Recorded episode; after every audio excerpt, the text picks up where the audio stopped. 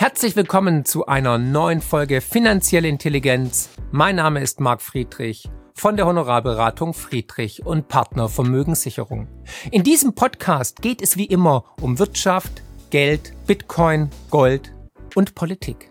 Ich spreche in dieser Version mit Experten aus der ganzen Welt, um an ihren Investmententscheidungen partizipieren zu können, die ich euch vorstellen möchte, so dass ihr finanzielle Intelligenz erreicht. Wer die Gespräche lieber sehen möchte, kann dies natürlich auf YouTube, auf meinem YouTube-Kanal machen. Dort sind die Videos ebenfalls vorhanden in englischer Sprache, aber mit deutschem Untertitel. Und jetzt viel Spaß. Welcome to a new show, Deep Dive, with today Peter Seyhan. Hi Peter, how are you doing today? I'm doing great. How about yourself? Very nice. The sun is shining in Germany. How is it in Colorado? Uh, you know, today is one of our rare cloudy days. It is. Oh, I'm I'm sorry.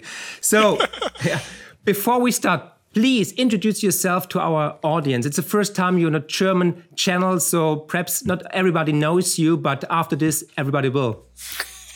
Uh, my name is Peter Zeihan. I live in Colorado in the United States, and I'm a public speaker who focuses on geopolitics and demographic trends and how they are changing the world around us and boy, they do. It's I think we talked before. Um, it's a paradigm shift we are witnessing right now.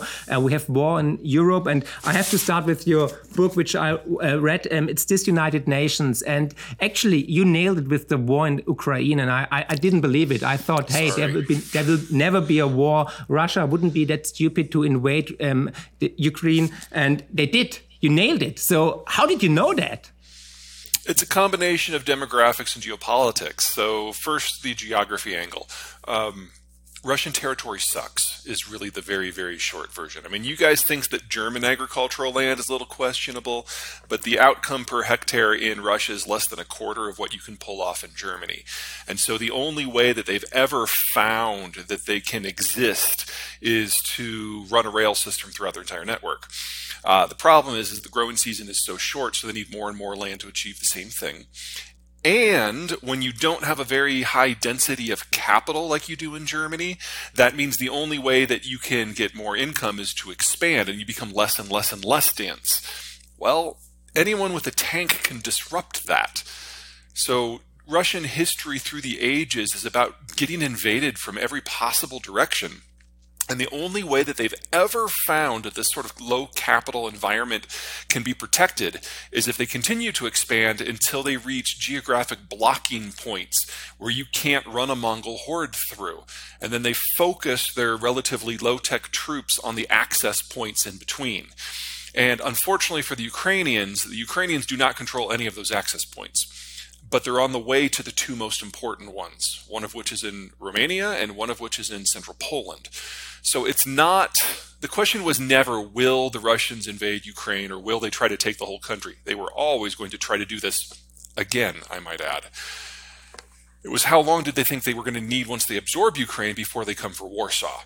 Uh, this has always been the beginning of a much broader military conflict, and I would argue that um, a lot of Europe is not ready for phase two yet. Uh, that, that's the geographic side. The demographic side is much simpler. The Russian population is dying out.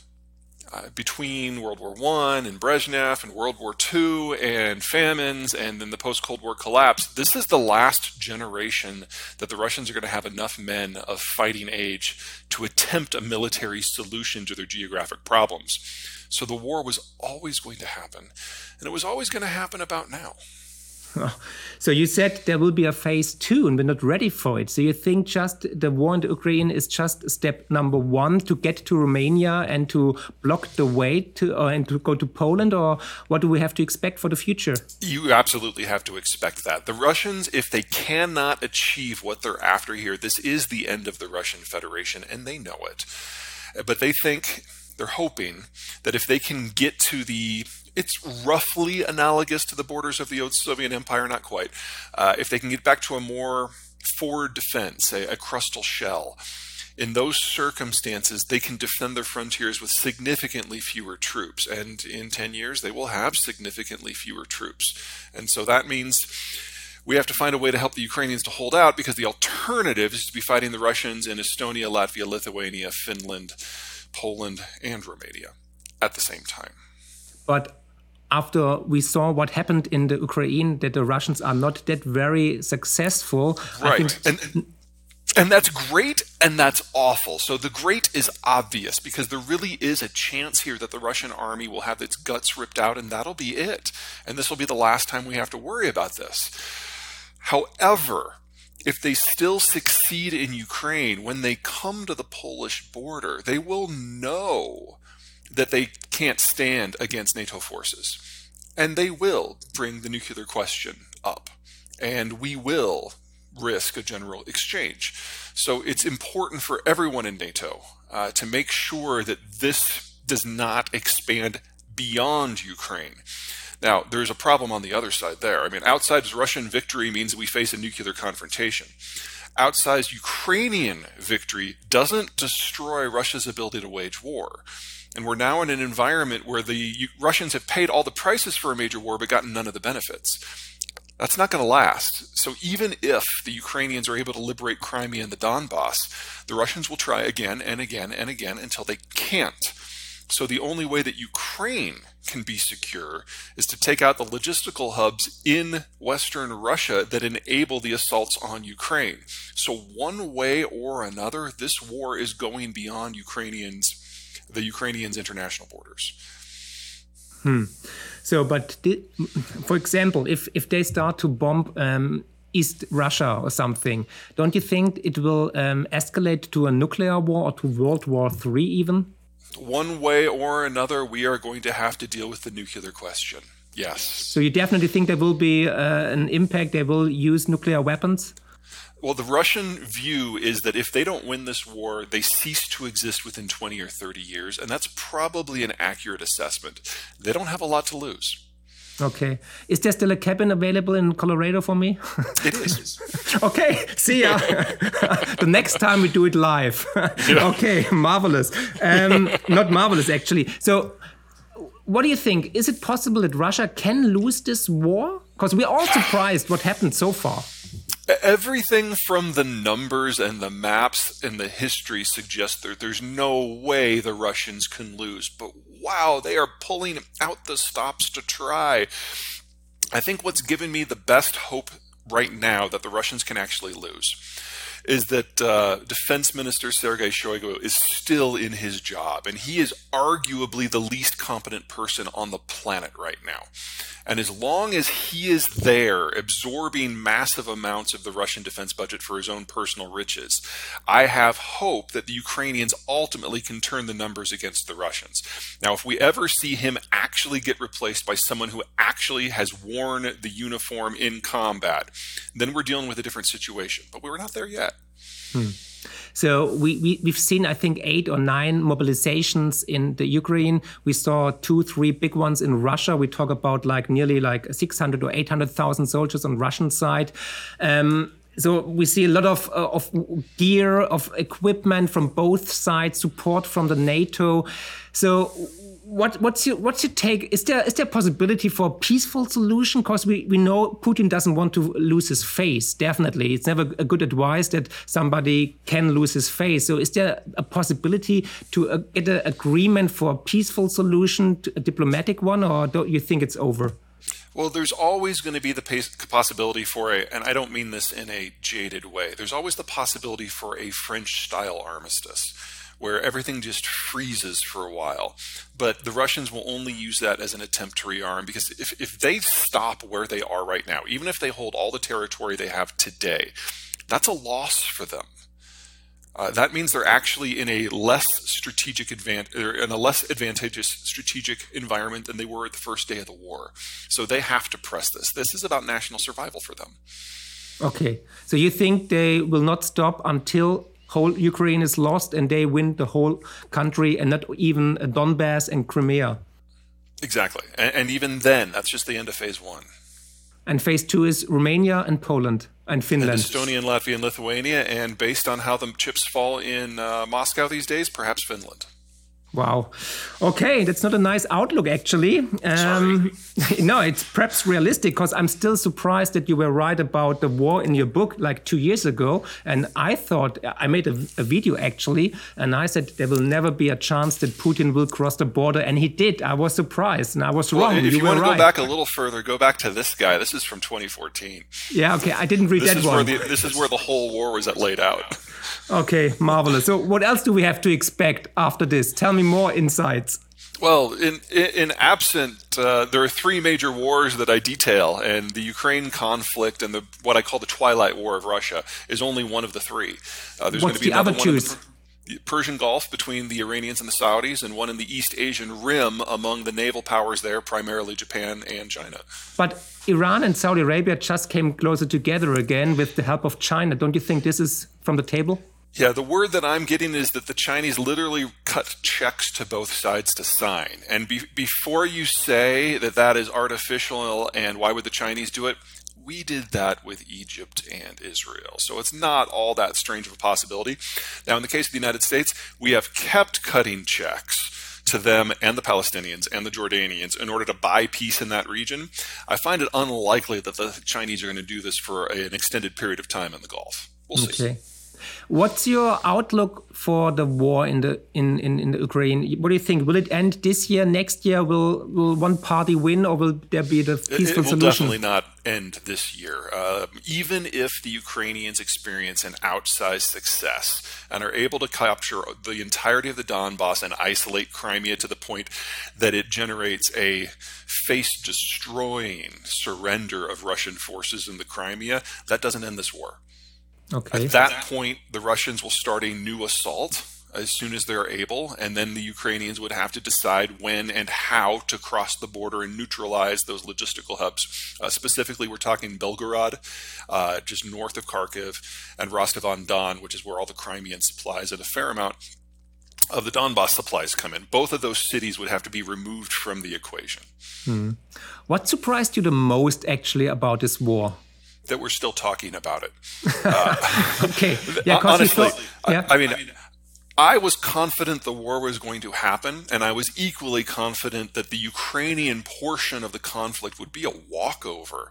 Hmm. And to have even the fact that that last question that you know how, how can well can the Ukrainians do uh, the fact that we're talking about this a year on is amazing. Uh, the Ukrainians have outsurprised by every possible metric, and to be perfectly blunt, I am a little sh- more than a little shocked that the Americans have stepped in as they have, and that the Europeans have stepped in as they had. Because if you look at the last 30 years of European history, and especially, no offense, German history, it's been about appeasement.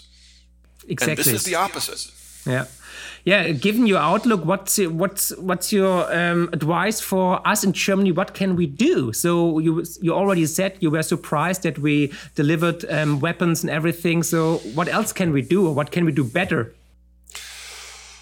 Oh, uh, you have to remove the structural dependence on lands to your east if you're looking for a way to free up options, which in a world that's changing, options are the best thing you can do, you need to make sure that your economic structure is not dependent on the reassertion of some pre war environment, because that's not coming back. And even if it did, all that would do is put you back in the same position you're in. So that means largely removing natural gas from your fuel mix now, some people in Germany think you should do that for environmental reasons. I'm saying it's for security reasons because right now you're dependent upon supplies from a, a hemisphere away, which is equally dangerous. Uh, that also means you need to turn your nuclear power plants back on. And that also means that your green community needs to uh, make their peace with coal being your number one source of fuel for at least the next 20 years. Now, I would argue that the Green Party in Germany has already made their peace with coal. Uh, German carbon emissions, uh, because of a lot of decisions you've made, are, are, through the roof. They're going to stay high for decades. There's no way around that. Nuclear power plants are one of the few ways that you might be able to deal with that moving forward. But that also means that Germany's role as a major chemicals processor and producer is also over. Germans do high end, precision driven manufacturing that is somewhat energy intensive. But if you remove the chemicals component, it's significantly less. Now that means you have to, have to, have to, have to have an extra European partner. And the United States is the best short term option there. I don't know if that's politically viable in Germany, but that is the least disruptive way for Germany to get some strategic flexibility. Hmm. So, on a, on a scale from one to 10, what do you think? How um, possible is it that we achieve that, that we get there? If you'd asked me in January of 2021, I would have laughed. but mm, uh, you've already gone a long way, and honestly, you probably have the best possible governing coalition for this strategic situation because the, the Social Democrats were traditionally the pro Russia party. Uh, the Greens were never good at math. And the FDP is primarily concerned with smaller companies. And, and to have these three parties having to make these decisions means that there's no protest from within the parliament. That is a rare constellation of events that normally don't shape up in a time of national stress to have the parties that are most resistant to the future you're obviously barreling towards in charge of bringing you into that future. Let's talk about a cabin in Colorado again. it's still available. oh my god. Okay. Um so, what would happen actually? Let's go back to the war. What would happen if the Ukraine really would win the war? Because right now they start their next offensive. So, what do you think? Um, what would happen to Russia? Would there be um, another war against uh, Russia, or would would they just split up? If if Ukraine wins and it does so by neutralizing Belgorod and Rostov-on-Don, we're at the beginning of the Russian disintegration. Most of the infrastructure that allows the Russian core around Moscow to influence the northern Caucasus, you know, pre-Soviet, it flew, it, it routed through Ukraine. And the only other reliable route goes through Rostov-on-Don. And if they lose that, they are almost a well, sorry, let me put this into European terms. There's a Utah sized desert between the two. So that's bigger than Austria, about twice the size of Austria. Uh, no, three times. Three times the size of Austria. Crap. Yeah, that's huge. Uh, and so their ability to protect, wrong word, their ability to dictate the security environment of the Northern Caucasus would evaporate. And yes, we do have Kadyrov, who's that megalomaniac, sociopath, psychopath uh, who runs Chechen forces today.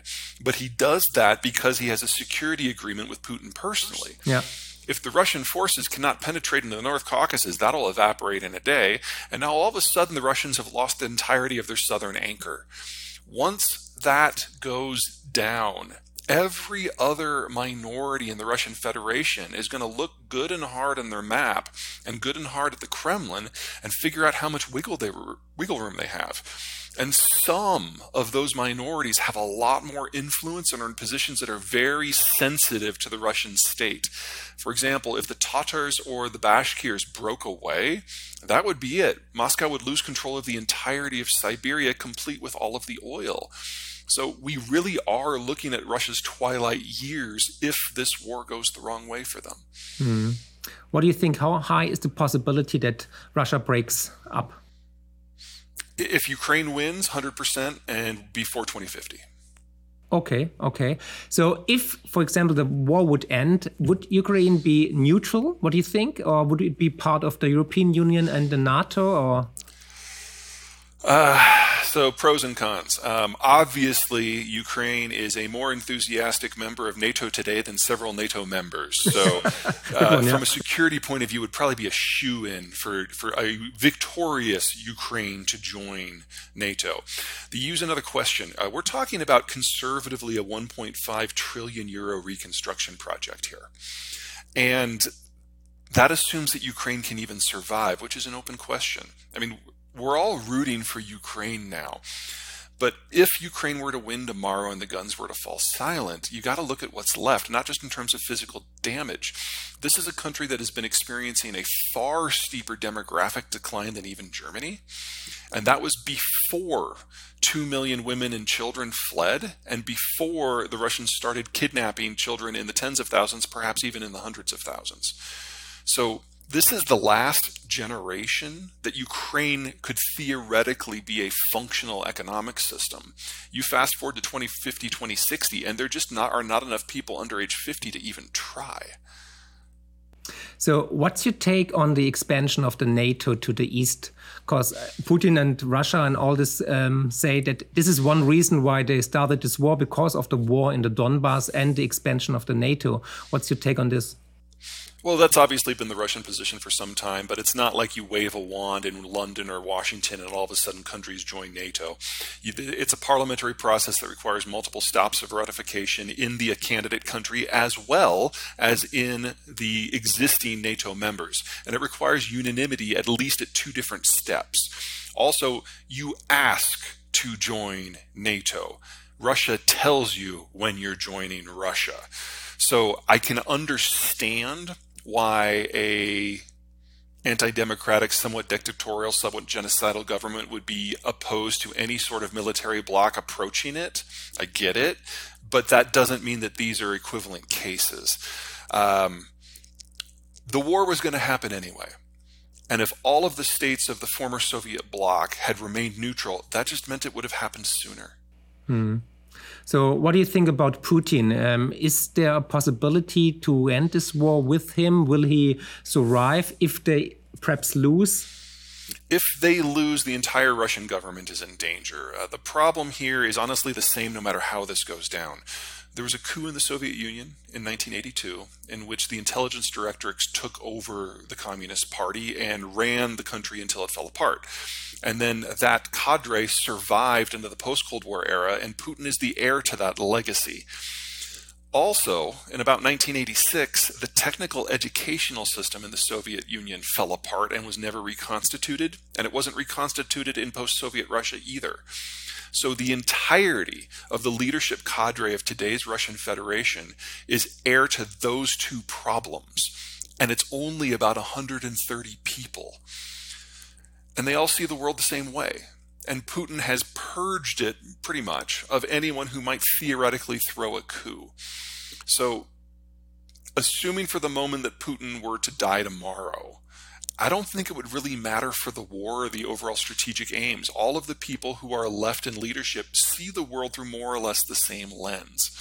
Now, there would be probably a three to six month period where the remaining 130 people decide, you know, who's going to be in charge, and that would be some valuable disruption time if you're Ukraine. But I don't think it fundamentally moves the needle. How would the world look like if Russia wins, actually? If Russia wins? Well, you know, honestly, that that's a question for Berlin because what would probably happen is the Russians would get to the border of Warsaw and they would call up Stockholm and Berlin and Paris and London on a conference call and say, Look, we know we can't match you on the field of battle. So we've already given the order. The nukes will launch tomorrow at noon. You have until then to forswear all defensive relationships with the Poles. Hmm. Okay. Um, good. So I hope there will be a peace treaty as possible, as soon as possible. Actually.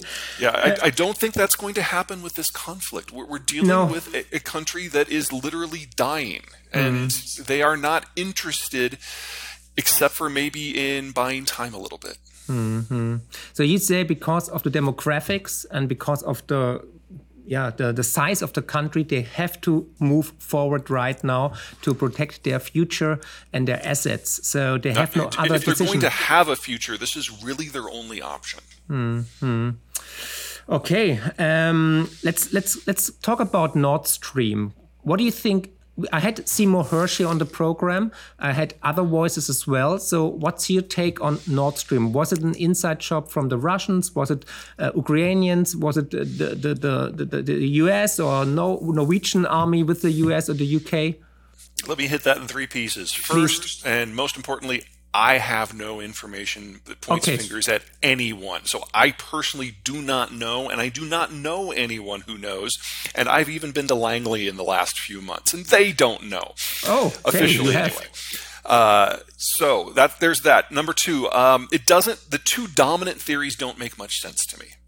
So, the first dominant theory, of course, is that the Russians did it to their own pipeline, but this was Russia's primary method of manipulating Germany, which they've done so effectively for so long, so that doesn't really hold water for me. The, the second theory is that the United States did it in order to make sure that the Europeans had no choice but to stand against the Russians. And I could have entertained that as of August 31st of last year. But on September 1, the Kremlin ordered Nord Stream shut down and publicly delivered an ultimatum to Berlin, basically saying, look, without this, you will deindustrialize and your entire economic model will fail. Or you can stab Ukraine in the back and pull out of the coalition supplying Ukraine, in which case we will turn it back on. You have to choose between being Western or modern.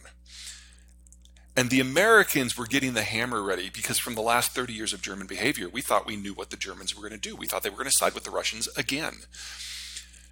And then they didn't.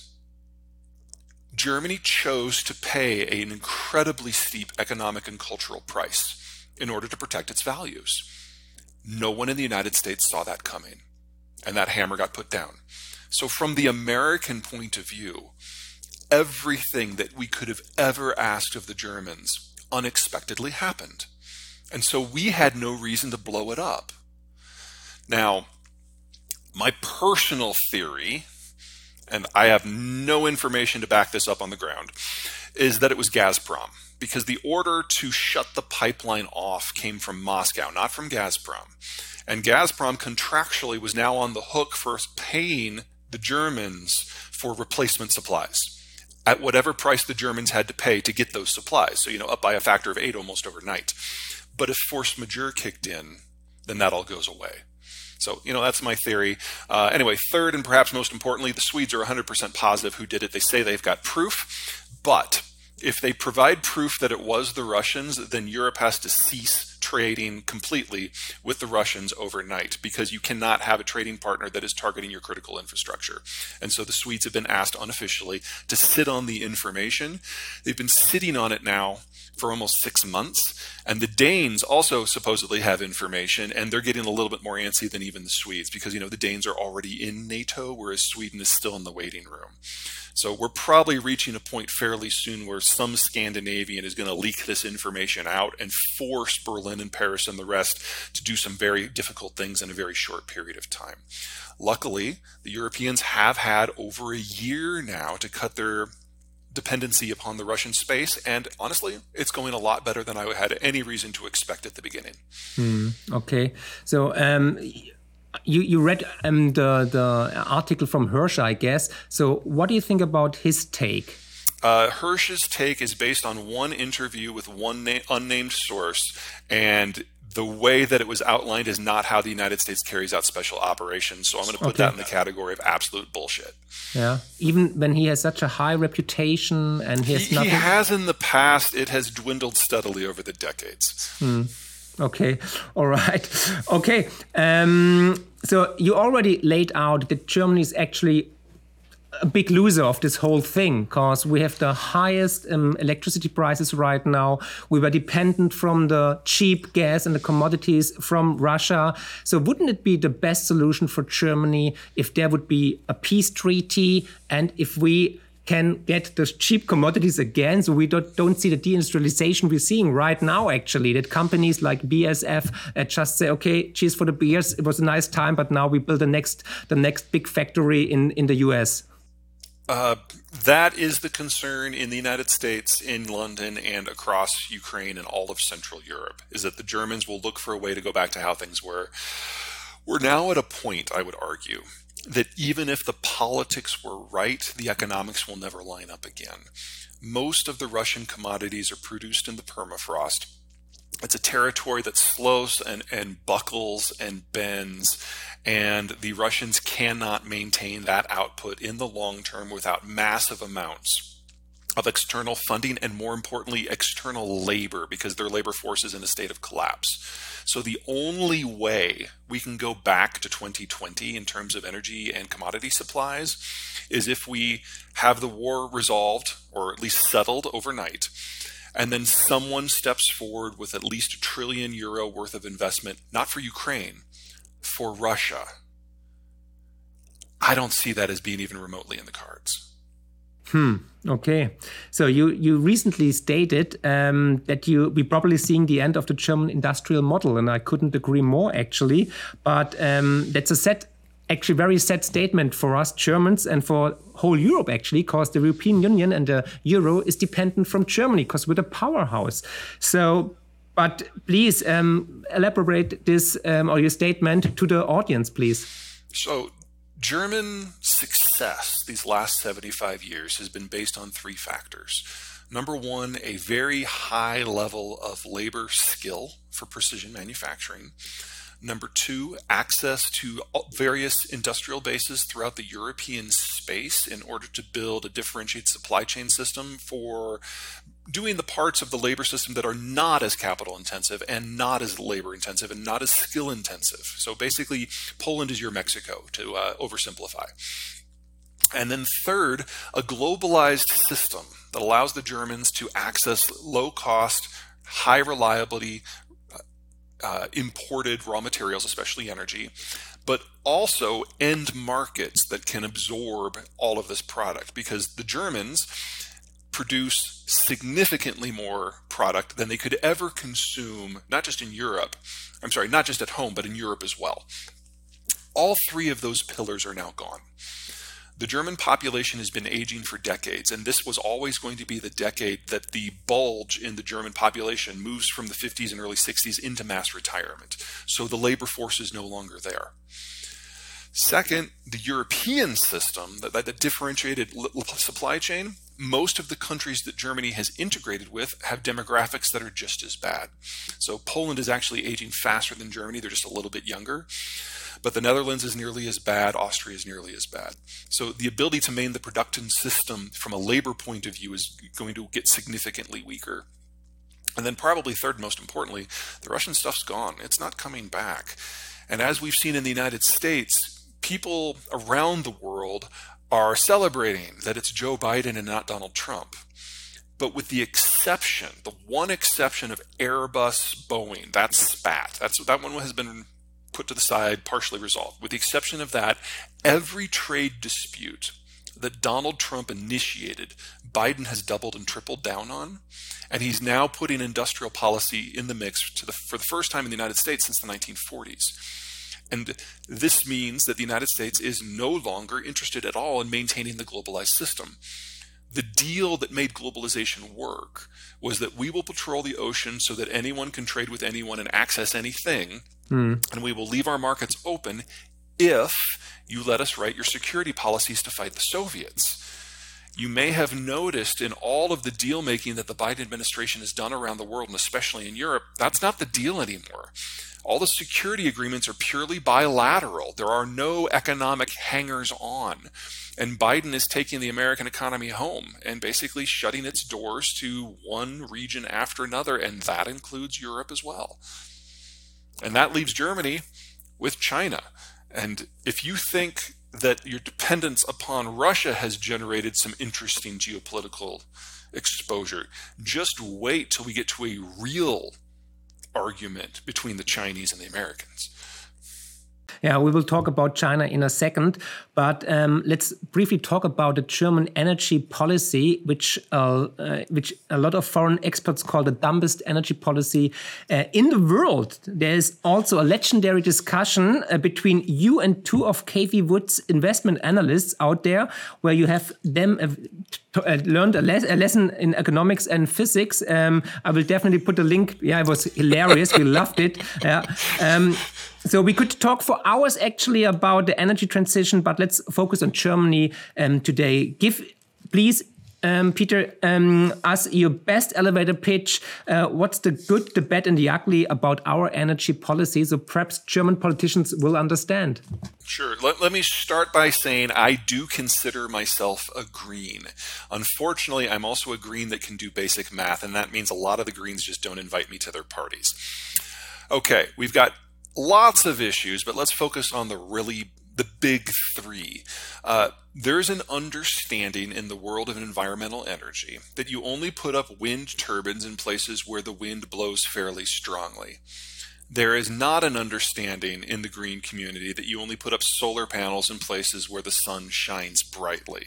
So the location of these things really matters. Now, I live at roughly 2,300 meters in the highlands above what used to be called the Great American Desert in Colorado. That means that my solar panels generate seven times as much electricity as the same panels would in Berlin. That means I'm in one of the world's best solar zones, and Berlin is in almost the world's worst. And if you're going to put up seven times as much paneling in order to generate the same amount of electricity, you have now generated so much carbon by putting up those panels that you will never be able to generate enough electricity to pay down the carbon debt, much less the economic debt. It's just not a good geography for that technology. So that's problem one. Most of the population of the world lives in a place that is much more similar to Berlin than Denver, unfortunately.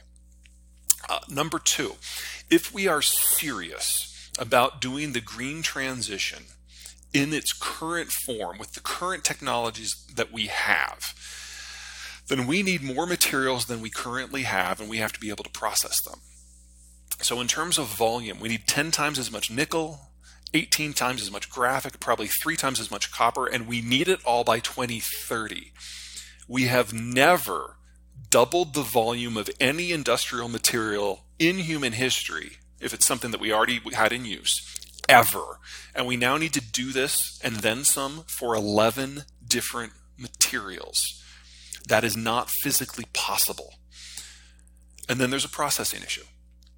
Right now, it depends, it varies wildly based on the material. Roughly three quarters of the processing of these 11 different materials is done in either Russia or China. We're going to lose the Russia stuff in total because of economic breakdown. And in my opinion, we're going to lose a lot of the Chinese stuff due to political breakdown. Simply taking silicon, building that processing capacity somewhere outside of China can be done, but it's going to almost triple the price of silicon because the Chinese subsidize everything. So all of our price metrics that we've done are wrong but the, the real issue is availability.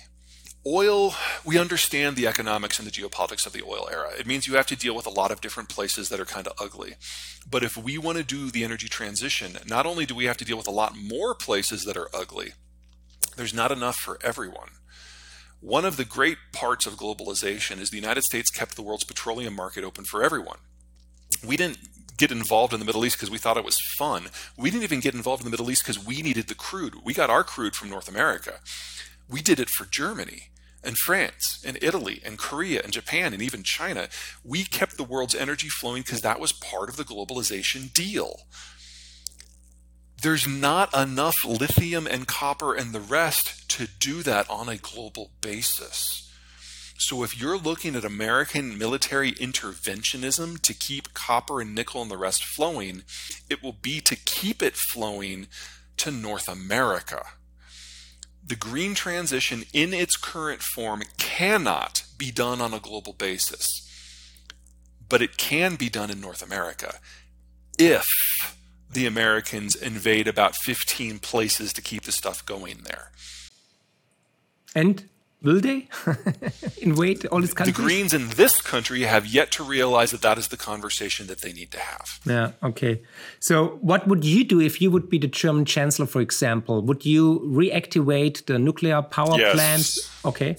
That's the simplest, easiest step. There are many, many other steps that are much more difficult, that are much more jarring, but that's the low hanging fruit.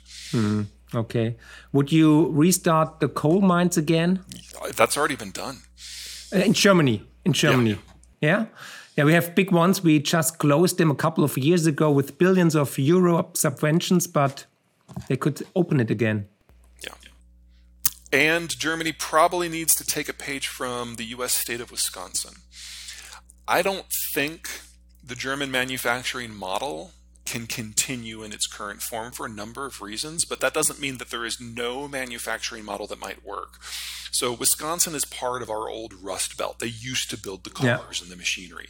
Now they do a lot of precision work for components that are then flown to other locations for assembly. Now, Germany is a really big country to do that at scale. But if we're moving into a world where supply chains for manufacturing break down on a global basis, the need for the difficult to get parts, I'm thinking transmissions here, for example, for automotive, is going to skyrocket.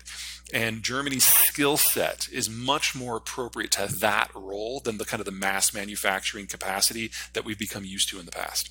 Mm, okay. So, um, anything or any other country in Europe which is perhaps better um, for. Oh, you're going to hate this answer. Tell the me. French are in a really good spot. You think so? Have you been yeah. to Paris lately? oh, I mean, don't get me wrong. They're still French. Uh, but Germany redesigned its political and its economic model um, uh, around the, the realities of globalization in order to take the most advantage of it. France never did. And that's one of the reasons why the French are having all these protests over pensions, because you know, trying to get this into what we might consider a more viable economic model under the globalized rubric has never been something they were interested in.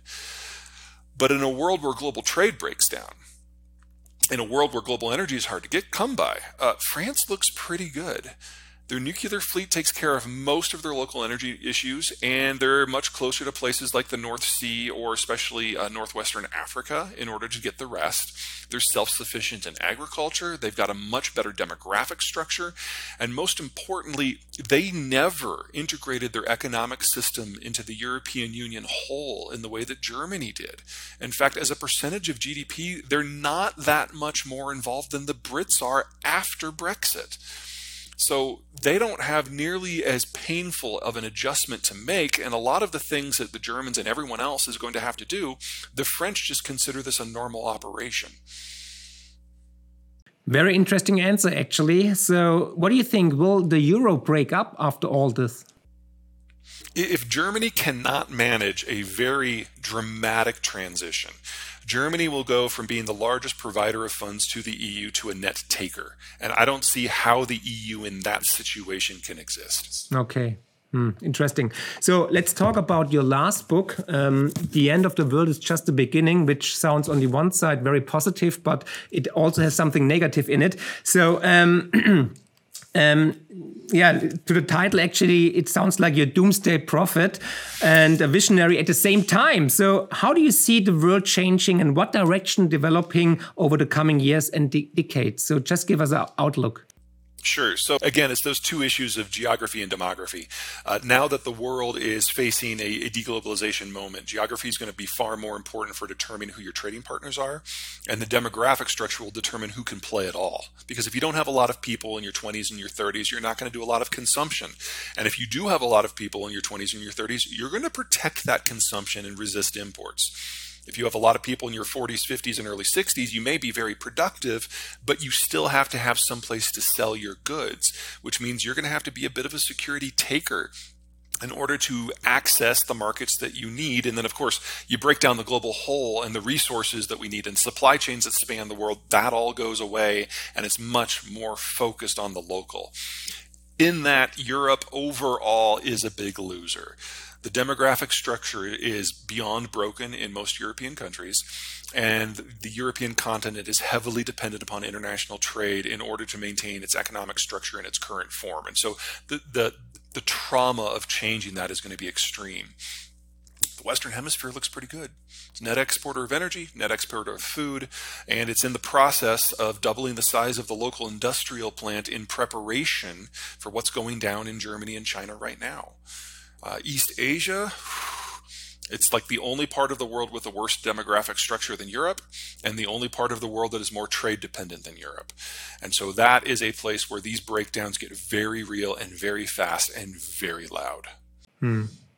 Talking about China, um, many analysts in Europe or also in the US think that uh, um, that China will be the new superpower. That we see there a war between the US and China. Um, I actually, we actually have doubts about that, but there is um, no one in the public landscape like you who uh, has between super negative on China's future. So a lot of people find it hard to believe given China's size and power, of course, and economic um, progress in the last couple of decades. So why are you so convinced right now that China will not be number one? Finanzielle Intelligenz könnt ihr übrigens auch lesen und zwar in Buchform mit meinem neuesten Bestseller Die größte Chance aller Zeiten und natürlich unserem kostenlosen Newsletter mit spannenden Analysen und Prognosen zu Bitcoin, Gold und den Finanzmärkten.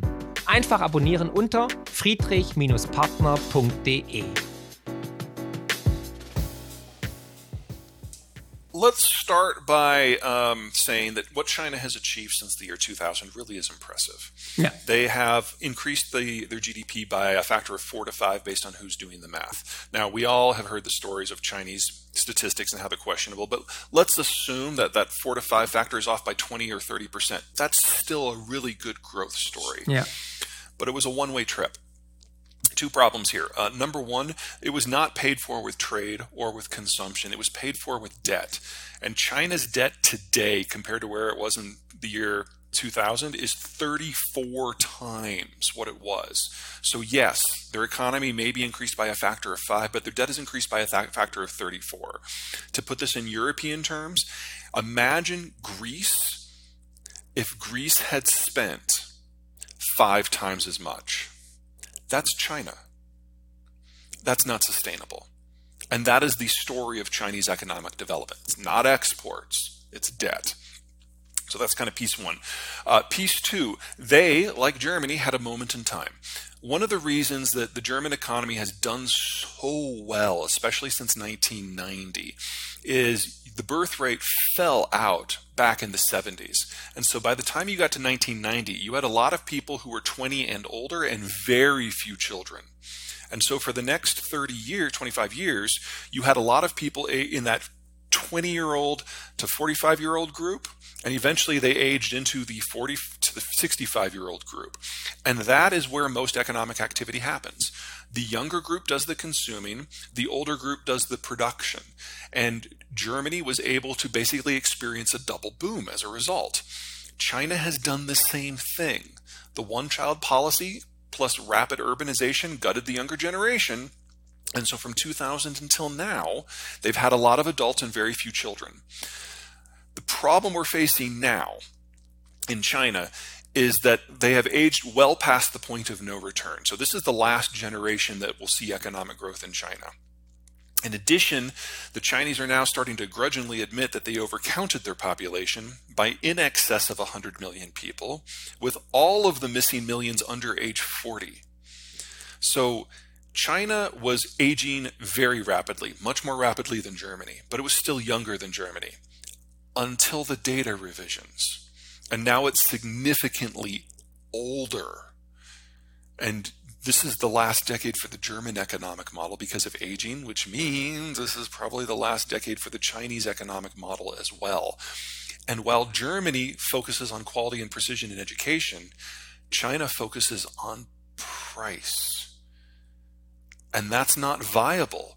They've already seen the cost of their labor go up by a factor of, I believe, we're up to 16 now since the year 2000. They're no longer the low cost provider. And with the labor basically dying on its feet, they never can be. They didn't get skilled enough to even attempt the sort of challenge that's in front of Germany. And that, of course, assumes that the Americans decide to try to help, which I find unlikely.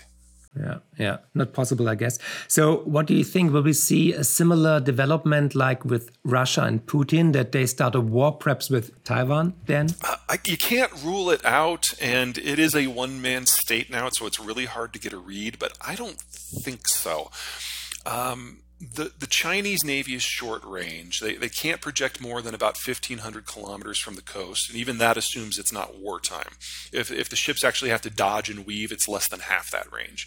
That's enough for Taiwan, it's not enough for anything else. And if there was a military conflict, uh, a number of countries with naval assets, the Philippines, Vietnam, India, Australia, the United States, would it be able to shut off the, the trade and energy arteries that allow China to be a modern industrialized power, you know, with electricity? So shutting China down in a war scenario is really easy. Um, and Xi knew all this a few years ago. Yeah. But in the last few years, he has so purged the system that no one's telling him anything. So it's entirely possible that he's now believing the propaganda that a Taiwan war could be encapsulated, that no one will intervene, that it'll be easy, and that the rest of the world will just suck it up and move on. You know, our experience with Ukraine is that none of that is true, but it is possible in a propaganda world that maybe he does believe it. Uh, I find it unlikely that he has descended into idiotic narcissism with that speed. But this isn't Putin. Putin still has an inner circle. We still bug his phone and read his faxes. Xi has no one. And you can't bug someone's brain. Mm, not yet, perhaps. not yeah, that I know of. um, so, what do you think? What's the relationship between China and Russia? If if Russia gets in trouble, you think China will step by and help them, or you think they will grab some country and land from them? Well, aside from supplying weapons components and maybe even some weapons, there's really nothing that the Chinese can do to help. Uh, the, the, front where it matters is just way too far away. And the Russians and the Chinese, it's always been a relationship of convenience. Not that it's insignificant. Yeah. But both of them have always felt that if they thought they could get a real deal with the United States, they would drop the other one in a heartbeat. I don't think that's changed. Uh, but even if the Russians are facing a complete collapse, I don't think the Chinese are going to get meaningfully involved. Yeah. They know in a world where they actively intervene is one where they go to public enemy number one in the United States. And they know what that means.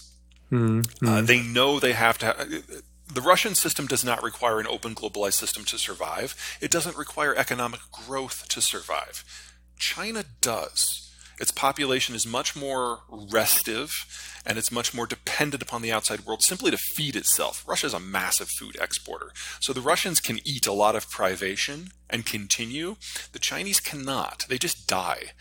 So the Chinese are always going to look for a way to have their cake and eat it too.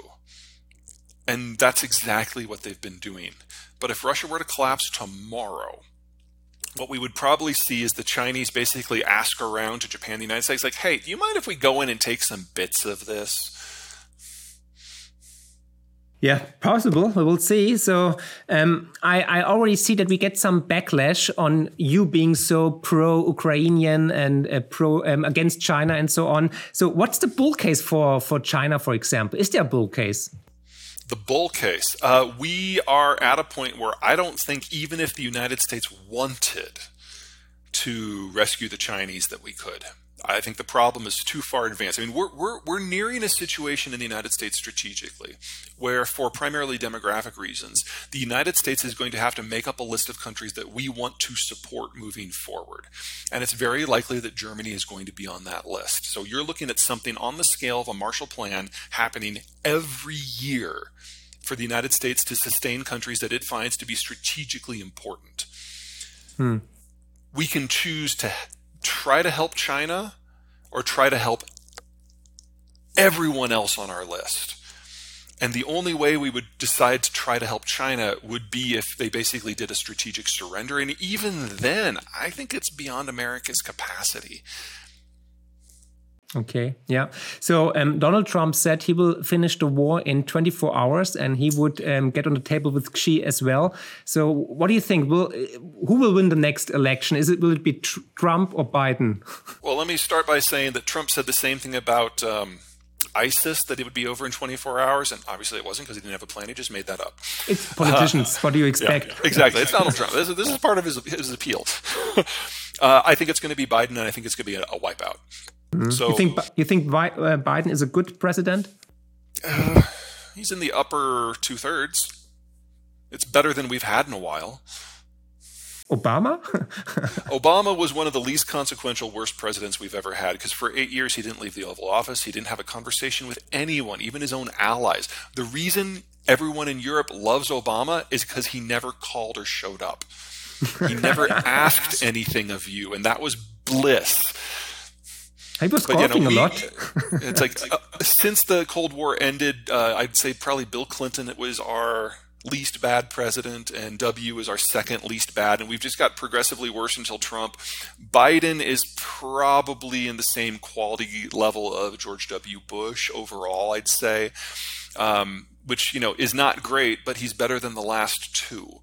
Uh, uh the reason I think he's a shoe in is Donald Trump is a great campaigner within the American right and he will absolutely be the nominee. There is no one who can challenge him because there are so many people who are staunch supporters who will vote for him in the primaries no matter who else is in and no matter what Donald Trump does. So he's a lock to be the candidate.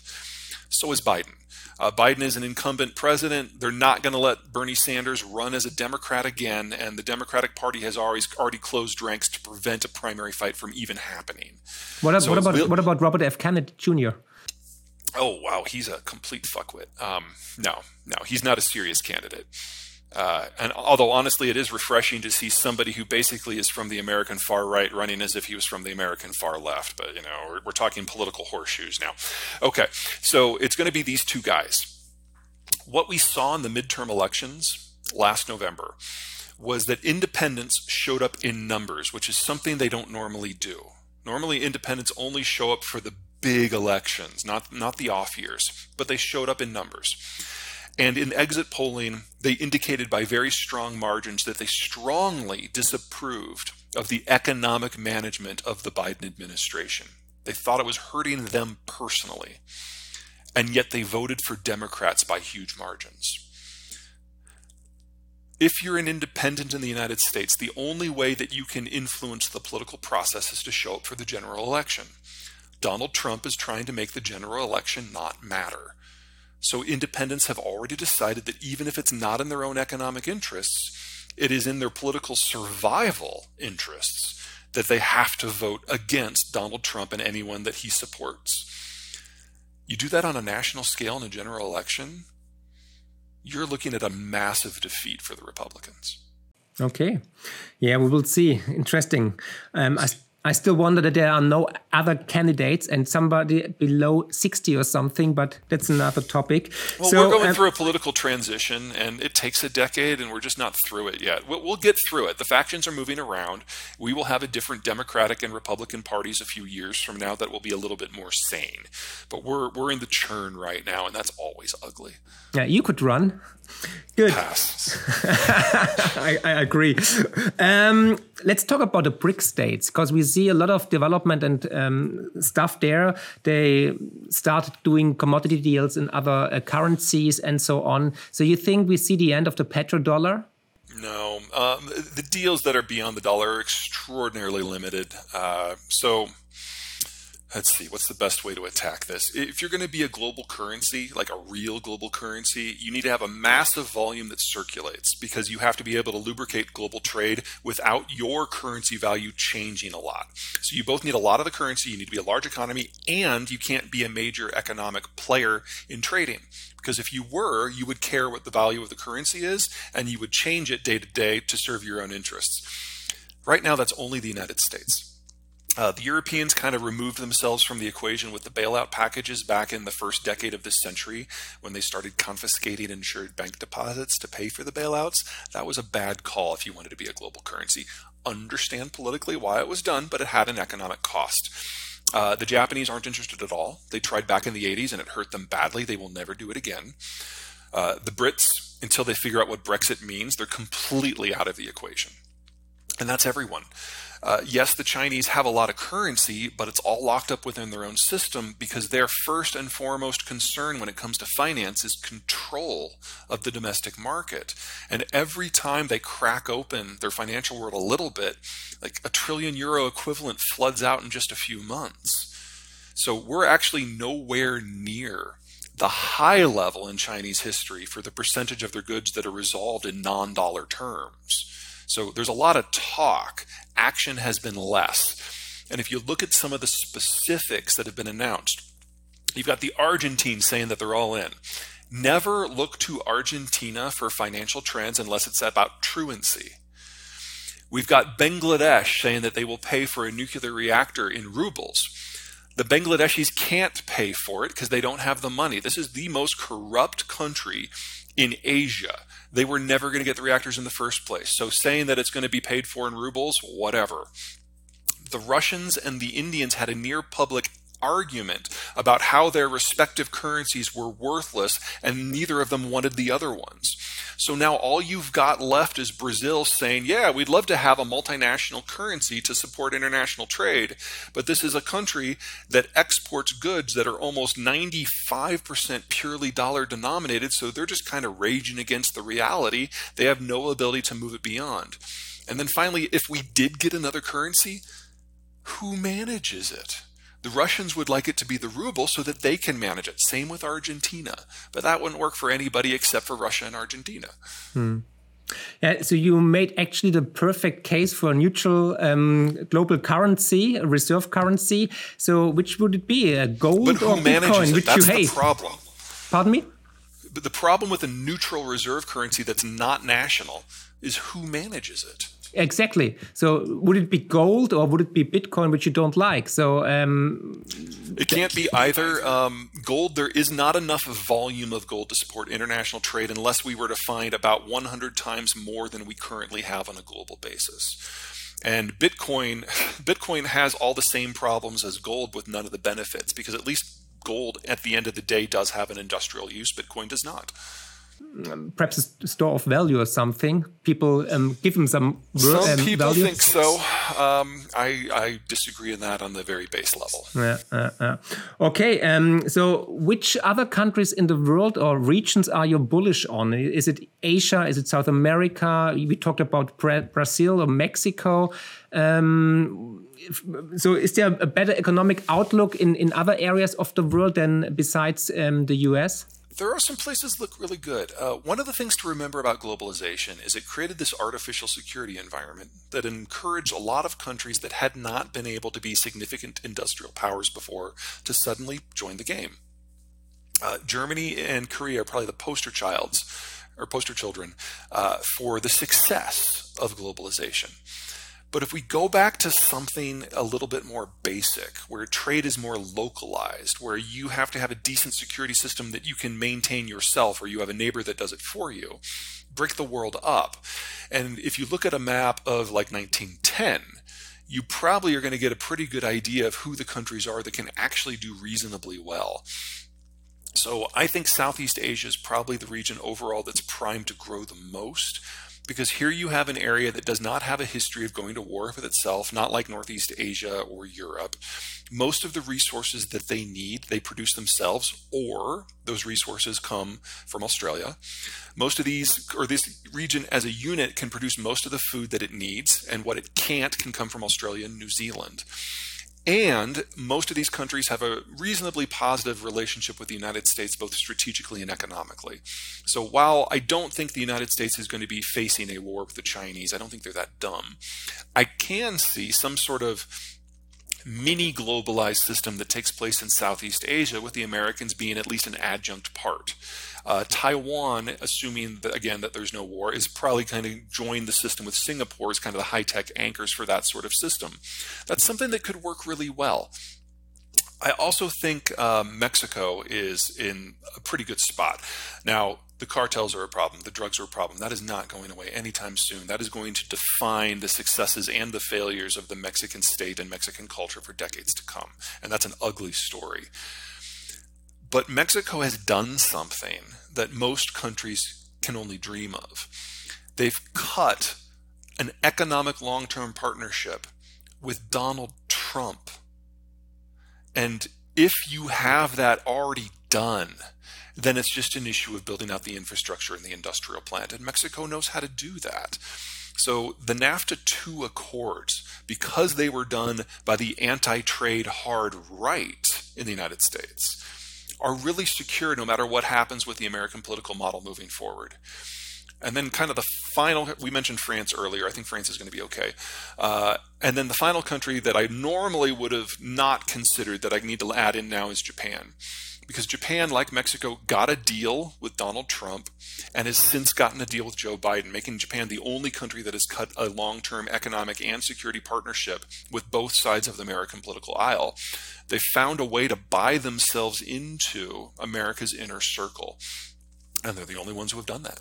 Hmm. But J Japan has a horrible, horrible demographic uh, curve. Actually, it's worse than I think Germany. Uh, it is old and it is aging quickly. Uh, two things they have going, well, three things they have going for them. Number one, even though they have no resources, they now, courtesy of the U.S., have access to the entire Eastern Hemisphere. That makes a big difference. Number two, as their population has aged into obsolescence, they have moved more and more of their industrial plant abroad, most notably to the United States and Mexico. So they no longer have as much of a labor crunch as a place like Germany does. They don't have to make the transition nearly as hard. And then, third, and what people miss, is that Japan has been very successful at figuring out how to get by with fewer people while also boosting their birth rate. Japan today has a higher birth rate than Italy, Japan, I'm sorry, Italy, Germany, China, South Korea, or Taiwan. So they're still old, they're still aging, but the process has slowed down a lot in the last 25 years. So every concern you have is legitimate and is for the long haul, but they've found a way to buy themselves some more time. Hmm. So it's not time to buy Japanese stocks. Well, considering the nature of their financial sector, I'm not sure it ever was. I mean, and that's the part of the problem for my work is like I can tell you if a country is going to experience national success, but that does not mean that they're a good investment destination. Yeah, yeah, yeah. Talking about investments, um, we, we go there in a second, but I have a question about India. What about India? It's it's a very big country, more population right now than China, um, very strong. What's your take on India?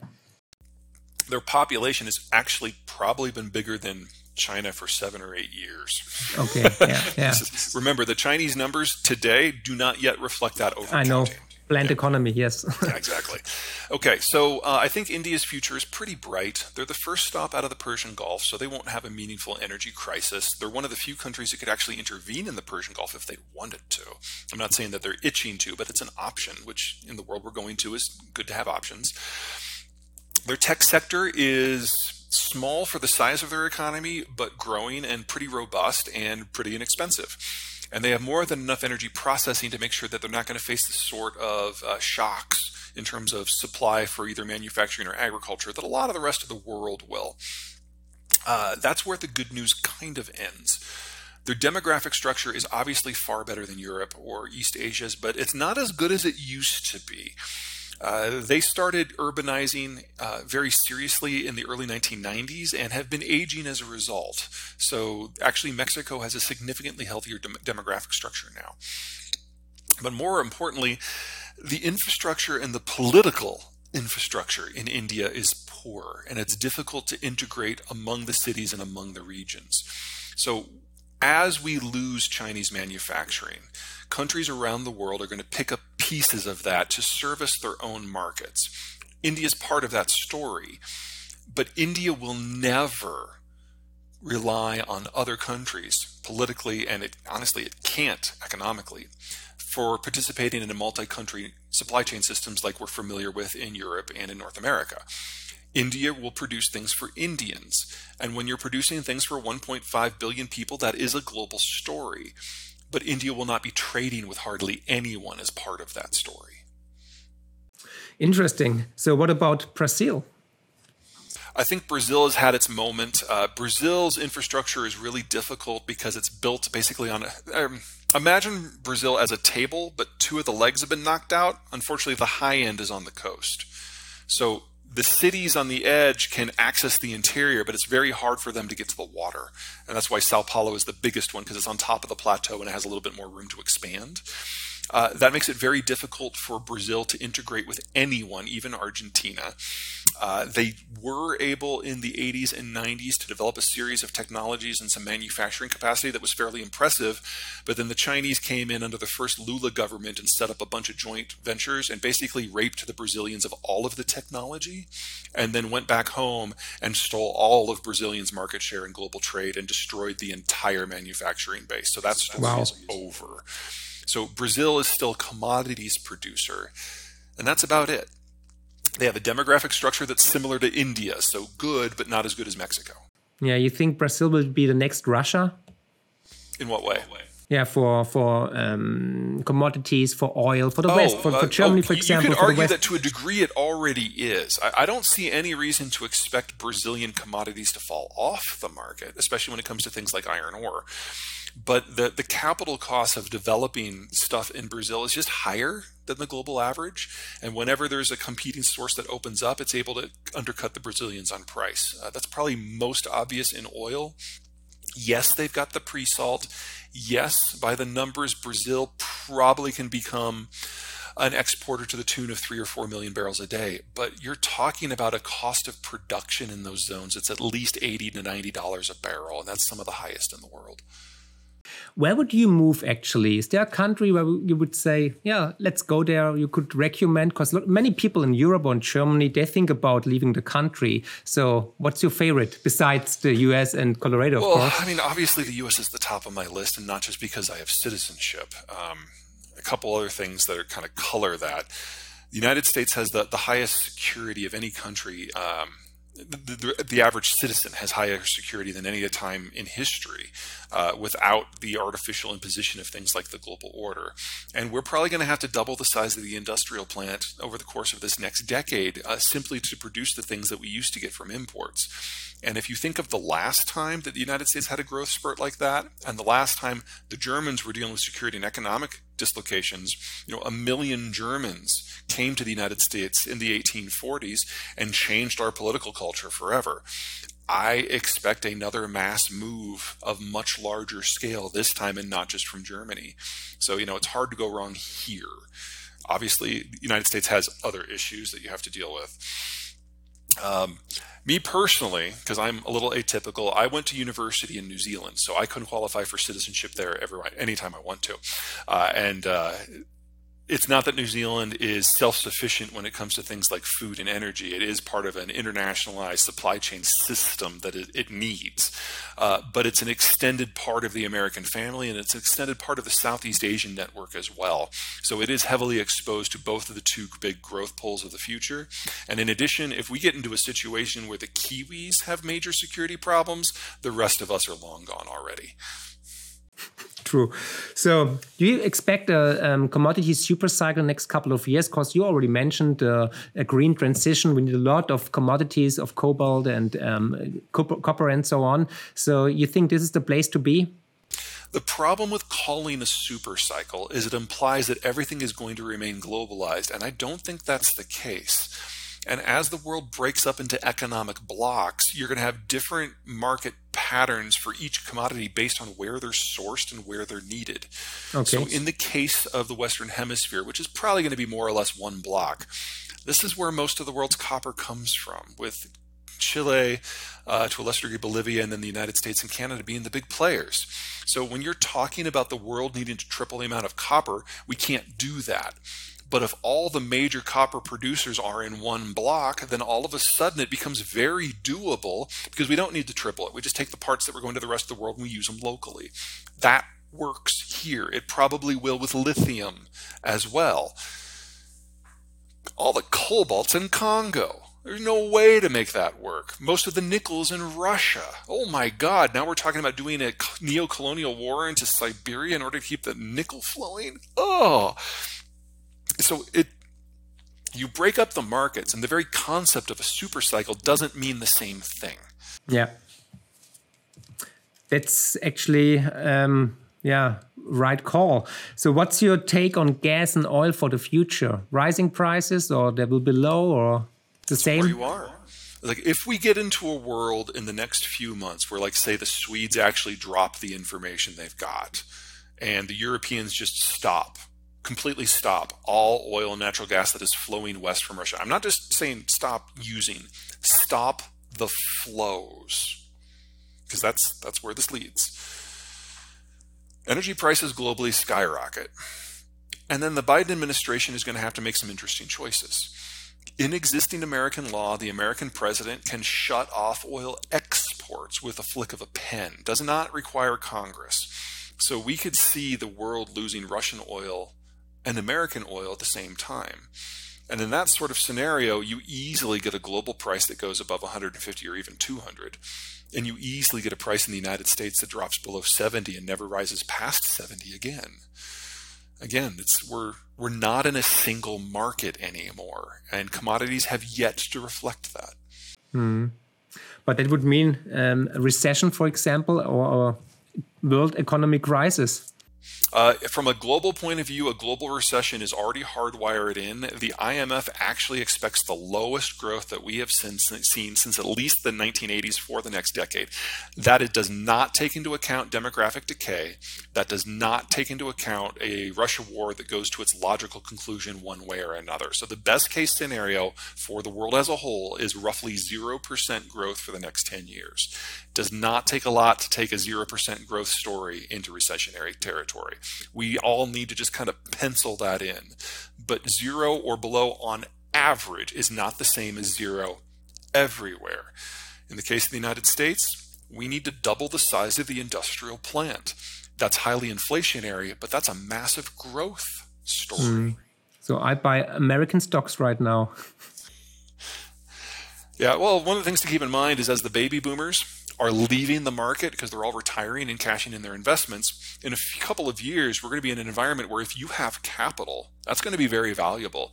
And we're nearing an interesting entry point into the financial markets that can maintain liquidity. That's interesting. Thank you for this advice. What about precious metals? Uh, I'm. I don't consider myself even a quasi expert in that category. Uh, the problem is that so many of them have industrial uses in addition and in the green transition and a lot of this retooling of manufacturing that we have to do on a global basis anyway. Yeah. A lot of them have a lot of needs. So that is very bullish for them, independent of what anyone might consider in terms of using them as a hedge against inflation or as a, uh, as a financial asset in its own right. And that makes them all wildly volatile. And then, of course, you have to look at where they come from. If you're looking at platinum, you're talking South Africa. That's probably okay. If you're looking at palladium, you're talking Northern Russia, and that's probably not. Okay. Copper and base metals? Uh, I don't want to give you a price forecast because I don't have one. All I can tell you is that the majority of the world's copper does come from the Western Hemisphere, and I don't see a security reason why the supply should be interrupted. Now, the growth story for copper until now has been hand in hand with globalization, and that's why China has been the world's largest absorber of copper for decades. I think that's going to stop cold. But if we are going to electrify everything, that's technically a bigger demand story. Yeah. Okay. What about coal? Coal in the United States is in the process of being phased out because the natural gas that comes out of the shale fields is primarily now a waste product and it just can't compete on price. But if you break down global trade, ugh, one of the things that people forget is in terms of international energy patterns, oil and natural gas, those are the low carbon fuels and they're internationally traded. So you break that down, and most countries have to go back to something they can get locally, which is coal, which is exactly what the Germans are doing today. Hmm. Hmm.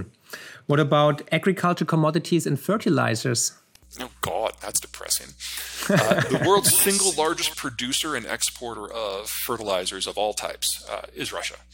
And specifically, nitrogen fertilizers are a subset of natural gas or produced from natural gas. So as Russian energy falters, you should expect that to go away as well.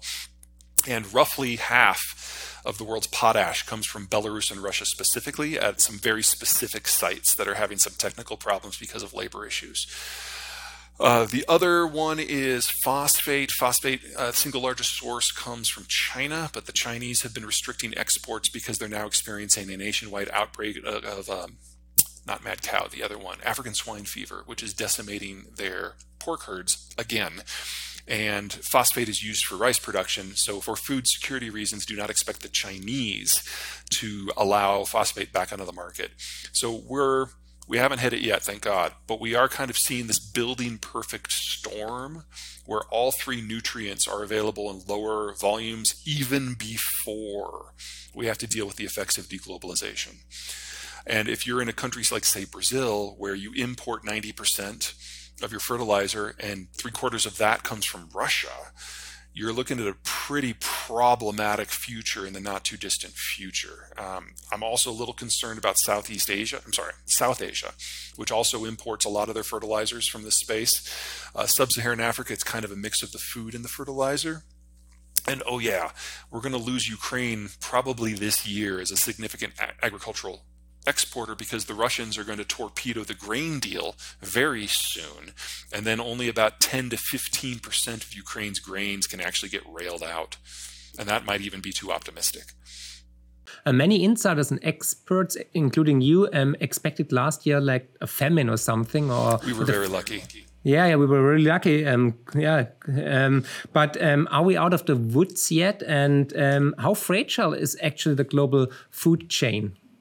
Uh, we are definitely not out of the woods. So first, the, the good. Uh, Mother Nature was very kind last year, and we had great weather in every agricultural zone in the world. Uh, that had never happened before. It may never happen again. Uh, so you know, good for what it is. Uh, second, everyone had a bit of a reserve of fertilizer.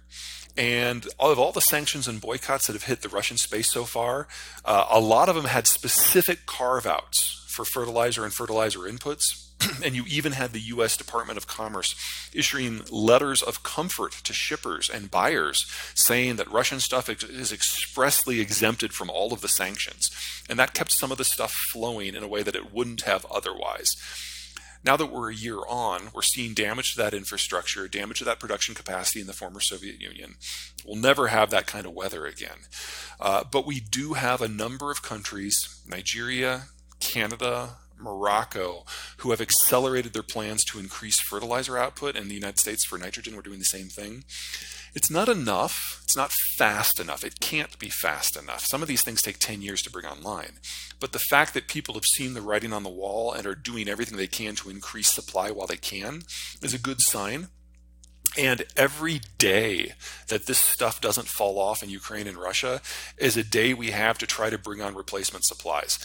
One of the things that the Europeans absolutely got right about the sanctions regime is it's not about stopping the war. It's about cutting Russia out of the system at a pace that allows the rest of the world to adjust. Now, we're not done. We're not done by a long shot. But the fact that the world's largest commodities supplier is getting steadily gutted and we haven't had a commodity shock we're living on borrowed time, but it's been a pretty good year, all things considered. Definitely, you're absolutely right there. So, what else can we do to prepare ourselves to, um, yeah, to the next steps we have to act? Well, one of the things the German government is doing is coming up with a combination of retraining and subsidies programs to try to help with the industrial transition. So when this stuff really does all go away, you're not completely caught with your pants down like you were a year and a half ago. Uh, that can always go faster. It can always be more realistic, but the fact that it's happened at all, I think, is a great sign. Uh, in the United States, the thing that would help the most is building out processing capacity for any, any, and all of the materials that are going to be necessary as we lose Russian and Chinese supplies. The Inflation Reduction Act, which is a stupid name for what it actually does, is actually our first step in that direction since the 1940s. And so it's inefficient and it's overly expensive and it's sloppy. But for the first time we've done it, it's not bad. Okay. So, um, last but not least, what is the greatest geopolitical risk right now, in your view, besides um, the Ukraine Russia war, of course? People are pricing in, or at least thinking about what's going on in the Russian space and where that leads. We are not seeing the same degree of forethought in the Chinese space. Now, yes, between COVID and Trump and now Biden, companies have come to the conclusion that China, as a supplier of goods to the world, is probably never going to regain the heights that they had. And most American investment, specifically into the Chinese space today, is about servicing the Chinese market. Most of that's going to be lost. And the sooner that we can start the adjustment to whatever's after China, the better. And as the Europeans have shown us, if you take steps early, you can reduce the shock. Where I'm not seeing a sufficient amount of preparation uh, in China or among investors in China to get ready for that.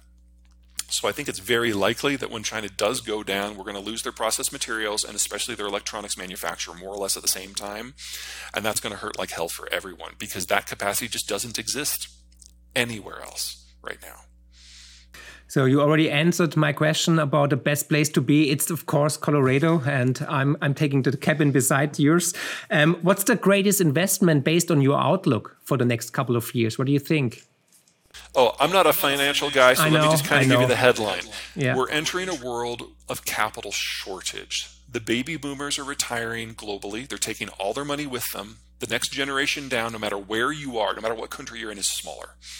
So, if capital is more expensive, it is going to be able to demand higher returns. So, if you can hold on through this transition, we're going to go back to a world like we had in the 1980s, where your financial planner actually had to do work. Couldn't just throw money at these artificial, maybe AI generated trading platforms or do high frequency trading. It's going to be about the value. And honestly, I think we're about better set up for that even today. So if you do have capital, all you have to do is wait a couple of years and the market will take care of you. Okay, marvelous. So what would you su- what would surprise you very much in 2023? Is there something where you would say, okay, I did not expect that. It is totally out of the blue. Something that I, I think is going to happen that just might happen a lot sooner, or can you give me a little bit more to work with? Just what what surprised you at the end of the year? You're on a party with friends and something happened, and you would say, "Wow, I didn't expect that. It surprised me totally." Uh, Any anything, anything like um, the war in in Ukraine ends with a peace treaty nobody expected, or the dollar will fail, or um, DeSantis will win, whatever. well, all of those would be shocking events that I had not forecast. I don't think any of those are very likely. I'm trying to come up with something that might actually has a has a slight chance of actually happening. Um, I could see France leaving the European Union. Wow. Okay, we'll talk again. For So them, it was always a political project, not an economic one, and I know. clearly, it's now starting to cause some economic pain. Yeah, yeah. Actually, actually, Germany should leave the European Union, but it's a totally different topic. So, my last question to you, Peter, is: What is the meaning of life for Peter Zeihan? Totally different topic. Uh, I like to figure out how things work, why things work, and where that takes us. And I like to do it while I'm backpacking. So I need to get to a place where the world can't reach me. I spend at least two weeks backpacking every summer. I'm going to try to make that six this summer. Okay, what what what was the most beautiful tour you did so far in your life? Tour? Yeah, backpacking tour when you were backpacking. Oh, well, that's easy. I mean, it's been a long time, but a place called Cascade Saddle in New Zealand. Uh, it has alpenglow, it has morning rainbows, and you are a vertical kilometer and a half directly above the valley floor. It's a straight drop down. okay, marvelous. So you like hiking a lot. Absolutely. Okay, have you been to the Alps or to Germany, to Europe? I have not. I'm hoping to next summer. Please, if you come, give me a buzz. I show you the most beautiful tours you can expect in Europe. Definitely, we go for a hike. Definitely, and I will crush you. Probably. because I love I love backpacking as well. I've been to Corse and to Canada and um, Mount, Rocky Mountains everywhere. So anyhow, um, when can we expect your next book? Because I would like to talk to you again. You know, my publisher is asking the same question. I do not have an answer. He called me before we called, so he said, "Put him on pressure." No, it's um, I've freed up a little bit of time, so I am noodling over some ideas, but I'm not there yet. Okay, so um, if there's a new book, we definitely will talk again. But at the end, where can people learn more about you, please? Uh, everything is e- most easily accessible through the website, which is zeihan.com. That's where you can sign up for the newsletter. That's where you can sign up for the video log, and that's where all of the information about all of the books are. And they should follow you on Twitter as well. I will put all the links in the show notes beneath this video. And I have to recommend these books again. The links are also below the video. Peter, it was mind blowing. Was great picking your brain and your wisdom. It's always a pleasure talking to you and listening to you because you make it so easy actually to understand. And like I said before, I'm still mind blown that you were right with with the war in, in the Ukraine. It's it's incredible how you nailed it. I'll try to stop being right. Yeah, please, please, because it's so dark actually. No, it was great. It was a pleasure talking to you. Hope to talk to you again. And of course, see you ho- hopefully soon in Europe, in Germany, and we go for a beer. That'd be great. You take care. Thank you very much. Take care. Bye. Wow, was für ein Podcast. Ich hoffe, die Folge hat euch genauso gut gefallen wie mir. Ihr findet mich bei YouTube, Twitter und Instagram unter markfriedrich7. Für Lob, Kritik oder Themenvorschläge schreibt mir gerne eine E-Mail an podcast.mark-friedrich.de. Empfehlt den Podcast natürlich gerne weiter. Über eine positive Rezension bei Apple, Spotify und Co. freue ich mich natürlich mega. Weitere Informationen zu mir findet ihr unter mark-friedrich.de und zur Honorarberatung unter friedrich-partner.de. Ich freue mich jetzt schon aufs nächste Mal. Herzlichst, euer Marc.